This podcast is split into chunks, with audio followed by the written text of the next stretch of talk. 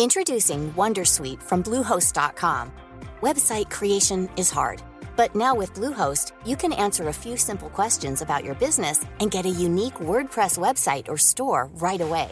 From there, you can customize your design, colors, and content. And Bluehost automatically helps you get found in search engines like Google and Bing. From step-by-step guidance to suggested plugins, Bluehost makes WordPress wonderful for everyone. Go to bluehost.com/wondersuite. Comment contribuer à un monde de demain plus durable La saison 2 du podcast Créateur d'impact va chercher les réponses en immersion au plus près des bénévoles, dirigeants d'associations ou bénéficiaires. Des histoires inspirantes et émouvantes sur les motivations de ces aventuriers de l'humain qui s'engagent dans la construction de la société de demain. Generali, sponsor de votre épisode La Story, vous propose de découvrir Créateur d'impact, le podcast disponible sur toutes les plateformes d'écoute.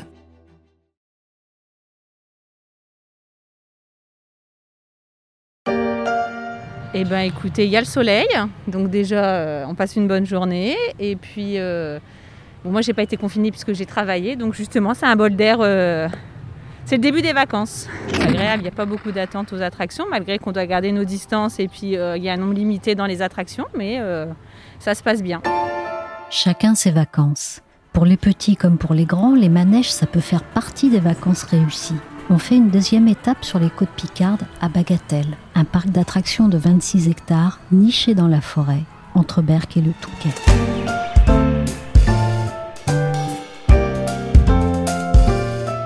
Je suis Michel Varnet, vous écoutez La Story, le podcast d'actualité des échos.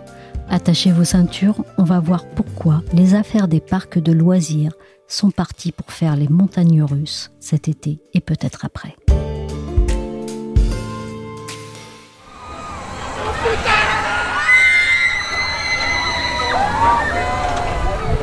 Bagatelle, c'est une institution des loisirs familiaux en Hauts-de-France.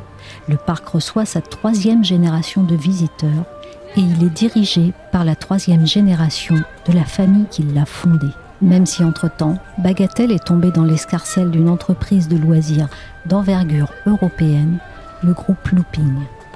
Il est notamment propriétaire en France de la mer de Sable, du parc animalier de la Flèche ou encore de l'aquarium de Saint-Malo. À Bagatelle, la saison démarre. Finalement. Mais un peu en mode roller coaster. On alterne montée et descente dans la fréquentation, suivant les caprices de la météo. Petit-fils du fondateur, François Jérôme Parent est le directeur d'exploitation de Bagatelle. Je lui ai d'abord demandé si au plus fort de la crise sanitaire, il avait craint le pire. On a pensé euh, vraiment pas rouvrir le parc au départ, hein, parce qu'on était sur de l'inconnu total. Au fur et à mesure des informations, on s'est dit peut-être qu'il y a une chance.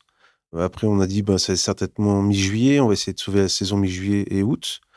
Vu l'annonce euh, en mai pour une ouverture début juin, le temps de remettre le parc en route, on a pu réussir à ouvrir le 27 juin. Le 27 juin, vous rouvrez dans quelles conditions? Alors, on rouvre euh, dans de mauvaises conditions parce que c'est la tempête alors qu'il a fait beau pendant trois mois avant. Et euh, bien sûr, on s'attendait peu de clients. On a fait à peu près 1000 clients le, le premier jour versus une journée à 3000. Depuis, ça tourne, on a du monde. On n'a pas eu de chance sur la météo, euh, presque à chaque fois il pleuvait ou il y avait du vent. Et on tourne entre euh, moins 50, moins 75%. Mais on y croit et euh, la saison, je pense, va démarrer vers le 14 juillet pour faire une belle saison de mi-juillet à fin août. Alors, racontez-moi, Bagatelle, c'est quoi? Alors, Bagatelle, c'est le premier parc d'attractions qui est ouvert en France, donc en 1955. C'était mon grand-père qui a ouvert le parc. Mon père l'a dirigé, je l'ai dirigé. C'était revendu au groupe euh, Astérix CDA, qui était repris depuis par le groupe Looping, qui est un groupe français. Et euh, aujourd'hui, je suis revenu justement sur ce site depuis euh, cinq ans. Comment ça a évolué dans le temps? Alors, il y a eu euh, différentes évolutions. Dans le jusque 2000, donc c'était vraiment le parc familial géré en famille. Il n'y avait pas beaucoup de concurrence, donc il y avait plus de 400 000 entrées par euh, année. Ensuite, avec les différents groupes, bien sûr, il y a eu de la concurrence qui s'est mise autour. Donc, c'est redescendu euh, dans les 260 000. L'année dernière, on était à 330 000. On espérait arriver près de la barre des 400 000, donc remonter. Et euh, c'est un parc, donc, on pourrait dire vieux, mais qui est extrêmement jeune, qui a été retravaillé, qui a beaucoup d'attractions. On a réimplanté des animaux. On a beaucoup de verdure et euh, c'est un parc qui, qui tourne très bien. Quel premier bilan pouvez-vous tirer de cette reprise? Le bilan de cette reprise de ces deux premières semaines, on va dire, c'est plutôt moyen. On sent que les gens sont présents, pas suffisamment, ils ont envie, on a beaucoup d'appels, ils se posent beaucoup de questions. On a bien sûr toute la procédure pour le Covid sur le site. On essaie de faire en sorte que ça se voit pas trop, bien que ce soit présent, pour que ça soit vraiment une journée euh, sereine et euh, sans risque. Et euh, je pense que d'ici une semaine, donc vers le 14 juillet, ça va vraiment repartir, le marché va prendre. Pour l'instant, c'est très timide. On pense faire une saison à moins 50%, entre moins 40 et moins 50%. Quelles sont les contraintes sanitaires? Qu'est-ce que vous avez dû appliquer comme mesure? Alors, toutes les contraintes sanitaires euh, sont les gestes barrières. On a dû euh, créer des espaces sécurité tous les mètres dans toutes les files d'attente. Donc, on a tout, à chaque porte, c'est obligatoirement gel hydro. Sur l'attraction, on met les gels. Il y a des attractions avec masque ou sans masque, en fonction des, remplissages. Au spectacle, on met masque obligatoire pour pouvoir mettre plus de monde dans la salle, autrement on n'aurait pas passé tout le monde sur le nombre de spectacles. Et par contre, dans les allées, c'est le masque est non obligatoire. On a changé la restauration pour faire que de l'emporter. Donc il n'y a plus de salle, il n'y a pas de confinement. Donc on a retravaillé le sens du parc. C'était un long travail pour faire le protocole sanitaire, mais ça fonctionne et, les gens quand ils repartent sont vraiment contents. On s'attend à avoir des, jours comme avant, d'à 8-10 000 personnes le jour. Le parc est prévu pour ça. Tout ce qui est sanitaire était prévu pour ça. Euh, on est sur du plein air, on n'est absolument pas dans du confiné. Les files d'attente sont gérées différemment, donc il n'y a pas de croisement. Les gens euh, gardent bien les distances de sécurité, donc il n'y a, aucun souci là-dessus. Les gens, ça rentrera dans les mœurs et ça sera. Euh, on va dans un parc, on prend un masque pour l'entrée pour passer le plan Vigipirate, mais dedans, voilà, on est tranquille. Sur le global, ça risque quand même de limiter un peu les fréquentations. Pour cette année, ça va limiter fortement la fréquentation. On essaie juste d'être à la balance, en fait.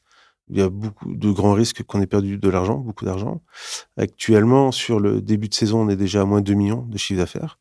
Sur un chiffre d'affaires de 8 millions, donc on espère euh, au moins faire 4 millions cette année pour euh, équilibrer le, site. D'accord. À 4 millions, vous êtes à l'équilibre. À 8 millions? Alors, à 4 millions, on est dans l'équilibre à condition de gérer, de bien serrer tous les services. Pour être euh, bien, il faut au moins être à 6 millions de, de chiffre d'affaires. Vous avez dû augmenter vos tarifs? Alors, on n'a absolument pas euh, modifié nos tarifs d'entrée. On est resté vraiment sur le tarif de base. On n'a pas mis du tout de supplément pour les, les, gestes barrières. On sait que ça nous coûte à peu près 50 centimes par personne, par euh, visiteur. Donc c'est beaucoup d'argent, mais ça c'est à notre charge et ça fera partie justement du futur peut-être. Voilà. Oui, c'est un nouveau poste de dépense. C'est tout à fait, c'est un nouveau poste de dépense, oui. Le nombre de visiteurs, c'était totalement ascendant ces dernières années? Alors, euh, l'année dernière, on a fait oui, 337 000 visiteurs. Le parc était en 2014 à 260 000 visiteurs. Donc, en reprenant la barre, le commandement du, du site, redéveloppant le site, donc on est arrivé à ce chiffre-là. C'est un parc qui devrait avoir une vitesse de croisière de 400-440 000 visiteurs, comme auparavant. On travaille dessus justement pour arriver à être un des leaders euh, de parcs régionaux euh, français.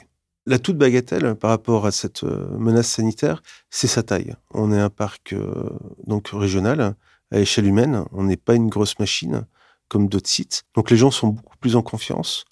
Ils se sentent plus comme chez eux en fait. On est dans une forêt, donc cadre verdoyant, de grands espaces. Donc ils se sentent pas confinés en fait. Ça c'est l'atout du site. Pas du tout. C'est ma collègue du coup qui euh, y est allée euh, de nombreuses fois dans son enfance, qui nous a emmenés ici parce qu'on est en séjour pas loin. Bagatelle tire son succès de la fidélité de son public. Le parc a été créé en 1955 et il s'est transformé au fil des générations qui le visitent. L'ère de jeu des origines a laissé la place aux espaces à thème qui ciblent des âges différents. Une attraction doit maintenant raconter une histoire, plonger le visiteur dans un univers. Parmi les dernières créations, on remarque le grand retour de la ferme pour les petits et l'entrée en scène de la nature comme attraction. On invite les enfants à s'émerveiller des oies, des poules, des ânes et des chèvres naines, mais aussi à observer des plantes ou des insectes. Le tout en petit train. C'est un peu moins de carton-pâte, un peu plus de bio. Quelle était l'idée de départ? Vous la connaissez? Alors, euh, Bagatelle, en fait, est née euh, un peu par hasard. Mon grand-père avait des grandes fabriques de textiles, donc sur Roubaix Tourcoing. Et euh, dans les années 50, il a senti le, vent venir avec la Chine, donc a revendu toutes ses usines. Et il avait racheté donc l'endroit où est maintenant Bagatelle, c'était de la Garenne, un peu de forêt. Il avait racheté un château qui était juste à côté et il a commencé à faire un petit camping euh, pour, avec des tentes pour les gens de passage. Il avait mis des attractions pour ses enfants parce qu'ils étaient huit enfants. Et les gens commençaient à dire est-ce que je peux aller sur les toboggans ou les balançoires? Et l'idée est venue justement de faire un enclos et avec des petites attractions. Et d'année en année, les gens s'arrêtaient, ils rajoutaient des animaux, des jardins, et voilà, c'est devenu le, le, parc de Bagatelle. Quel est le profil type du client cette année et est-ce qu'il y a une différence avec les années précédentes? Alors cette année, le profil type du client euh, reste le même que les années précédentes. On a beaucoup de la région de Lille, euh, Valenciennes. Euh, ce sont des gens qui viennent passer la journée à Bagatelle, le lendemain à la mer, ou juste passer un bon moment au parc. on a aussi, bien sûr, des gens qui sont à, une demi-heure, mais c'est quand même beaucoup plus des gens qui viennent d'une zone de chalandise à une heure et demie, deux heures. D'accord, donc maximum euh, de Paris, en fait. Maximum, on fait Paris, euh, Saint-Quentin, euh, Lille. Et le client cette année, en quoi est-il différent des autres années? Je pense qu'ils sont dans une phase où ils se plaignent beaucoup moins. On a tous vécu quelque chose, je pense, assez compliqué. Et le français à l'heure sera peut-être un peu moins à l'heure maintenant. Sur la dépense, à des PV, les gens dépensent un peu plus, un peu plus sur la restauration, se font plus plaisir. Pour le reste, ça change pas, mais vraiment sur la restauration, ils sont moins regardants sur les prix. Qu'est-ce qui a changé dans l'accueil des visiteurs? Qu'est-ce qu'on ne peut plus faire et qu'est-ce qu'on doit faire en plus? Alors, on peut encore venir comme avant, mais on conseille fortement de réserver en ligne. Ça permet d'éviter les files d'attente à l'entrée. Ça permet d'éviter de croiser euh, les flux sortants. Donc, les gens commencent à prendre l'habitude de, réserver leur journée à une date fixe. Et nous, ça nous permet d'avoir un, contrôle sur les plannings du, du, personnel pour le lendemain et de bien préparer la journée. On a juste les effectifs par rapport au nombre de visiteurs. Alors, c'est un peu plus de souplesse sur le, les plannings. Par exemple, actuellement, on a 120 contrats sur le site. En plein été, au mois d'août, on a près de 200 contrats. Donc, ça nous permet justement d'ajuster et euh, de pouvoir serrer un peu plus pour éviter de perdre du temps de travail. Alors, on n'a pas recruté sur de nouveaux métiers. On a fait des formations, justement, pour savoir euh, appliquer les différents produits. C'est surtout sur les équipes de nettoyage, en fait, qui maintenant sont euh, les maîtres du Covid avec tous leurs produits et tous les produits aussi sur les, attractions à passer, parce que chaque demi-heure, chaque attraction est passée euh, entièrement à antibactéricide. On a aussi un produit qui est euh, un produit anglais qu'on met sur tout le site, tout ce que les gens peuvent toucher, qui dure pendant un mois, qui tue aussi le virus. Donc on a différentes euh, sécurités sur le parc. Donc on a dû faire faire des formations à tout ce personnel, savoir euh, gérer euh, et passer ce, type de produit. Et du côté des équipes, vous êtes au complet? Sur une, période actuelle où on devrait être à 180 contrats, actuellement on est à 120. On n'est pas à pleine charge du tout. On a fermé quelques restaurants, justement, ce qui est aussi pas mal de personnel en moins. Et on compte rouvrir d'ici une semaine, 15 jours, tous les restaurants et repartir sur de 200 personnes. Pour les parcs de loisirs, est-ce que la crise sanitaire pourrait marquer un avant et un après dans le secteur? Le milieu des parcs s'est emballé depuis 10 ans à essayer d'acheter les plus gros coasters et ça me remet tout le monde à sa place parce qu'il y, a des fois c'était euh, démesuré. Euh, des parcs ont pris beaucoup de risques pour essayer d'avoir le plus gros coaster, la meilleure machine et qui n'est pas toujours euh, la chose à faire. Et il faut plus penser au partage et le moment à vivre que d'essayer d'effrayer ou dire euh, c'est moi qui ai la machine de 70 mètres. Quelques chiffres pour mesurer l'ampleur du projet. Plus de 180 entreprises, 5300 ouvriers français, espagnols, italiens, allemands qui travaillent sans relâche. Pas question de transiger sur la date d'ouverture. Une soixantaine d'embauches par semaine. À terme, Euro Disney devrait employer 12 000 personnes. Plus de 5000 chambres réparties sur 6 hôtels, Disneyland Hotel, Sequoia Lodge, Cheyenne Hotel, etc. Construction d'une ligne directe RER e et d'une gare TGV, bref, de quoi accueillir 11 millions de visiteurs venus de tous les pays d'Europe. Un dernier chiffre, l'investissement se monte à 55 milliards. Mirapolis et le parc d'Astérix ne jouent pas dans la même cour. Ça, c'était le JT de 1991, un an avant l'ouverture de Disneyland Paris un chapelet de chiffres faramineux et la perspective d'accueillir la planète entière. Mais 30 ans plus tard, le confinement a stoppé net le tourisme international. Alors, des grosses mécaniques mondiales aux parcs régionaux, qui résiste le mieux dans cette tempête sanitaire? Alors déjà, il faut partir du principe que les parcs de loisirs sont des entreprises comme les autres. Et donc le premier sujet, au fond, c'est celui de leur capacité financière. Christophe Pallière, c'est journaliste aux échos, spécialisé sur l'industrie des loisirs. Cette crise sanitaire, elle a conduit à une situation un peu paradoxale parce qu'au fond, la période, elle est porteuse pour les parcs de loisirs. Pourquoi? Parce qu'on est dans un tourisme de proximité et donc pour des destinations que sont euh, les parcs de loisirs, euh, qu'ils soient euh, national, régional. C'est un sujet qui vaut pour tout le monde. Donc la période, elle est, favorable. Les Français sont restés en France. C'est donc l'opportunité de faire une visite de découverte ou de revisiter un site qu'on a bien aimé. Et donc l'opportunité se présente. C'est un peu différent, évidemment, on en parlait tout à l'heure pour Disneyland Paris, parce que Disneyland Paris, c'est une destination internationale. Et donc, vie du tourisme international, mais pas seulement, puisqu'il y a quand même euh, une clientèle euh, française, une clientèle francilienne euh, qui est importante. Après, on a la problématique quand même des contraintes sanitaires qui font que, quand bien même on soit dans une situation favorable au tourisme de proximité, on a une limitation des capacités d'accueil. Donc, il y aura un mix de tout ça au bout du bout de la saison, et tout ça fait qu'il y a quand même énormément d'incertitudes. Est-ce que c'est de nature à transformer le modèle économique, à bouleverser le secteur? Le modèle, il est quand même extrêmement euh, rodé depuis une, trentaine d'années. En fait, ce qui se passe aujourd'hui, c'est que il y a une organisation qui change avec les protocoles sanitaires. Donc la, question qui se pose, c'est combien de temps va durer ces limitations de capacité qui fait qu'au bout du compte, on ne peut pas tourner à plein régime et c'est une très grosse destination et elle a besoin de volume.